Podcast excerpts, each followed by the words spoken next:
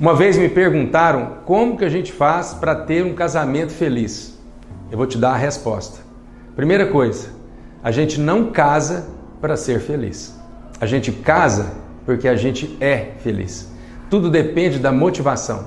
Tem muitas vezes as pessoas estão casando para encontrar felicidade no outro. Eu vou te falar, você vai encontrar só frustração, porque as suas expectativas vão ser frustradas você não vai encontrar essa cara metade, você não vai encontrar essa alma gêmea, porque isso não existe. Alma gêmea nem cara metade.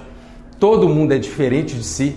O que nós precisamos compreender é que o amor não é receber, o amor é dar. Então, esse é o grande princípio.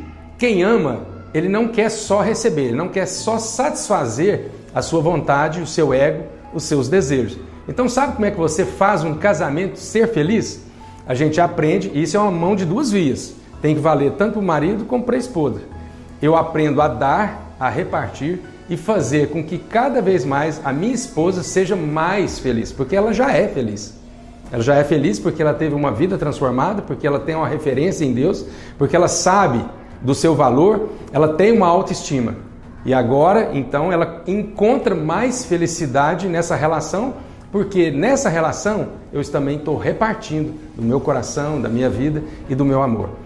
É essa forma que a gente encontra, porque caso contrário, a gente sempre vai ficar num embate, tentando provar quem está mais errado, e muitas vezes as pessoas estão só nesse embate de, de querer satisfazer o seu próprio desejo, a sua vontade, transferindo para as pessoas as nossas carências, os nossos traumas, e você precisa entender que numa relação conjugal, eu venho de uma realidade onde a minha esposa é cheia de traumas, cheia de problemas. Eu venho cheio de problemas, cheio de traumas. E aí a gente se encontra.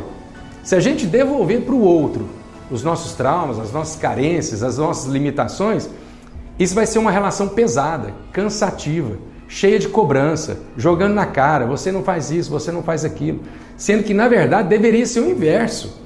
Então, um casamento feliz é um casamento onde cada um conhece a si próprio, conhece a sua identidade, conhece o amor próprio, e agora, porque eu sou feliz, eu sou uma pessoa resolvida, eu consigo então amar o outro. Foi o que Jesus falou. Jesus falou assim que para a gente amar o próximo, a gente deveria aprender a amar a nós mesmos primeiro.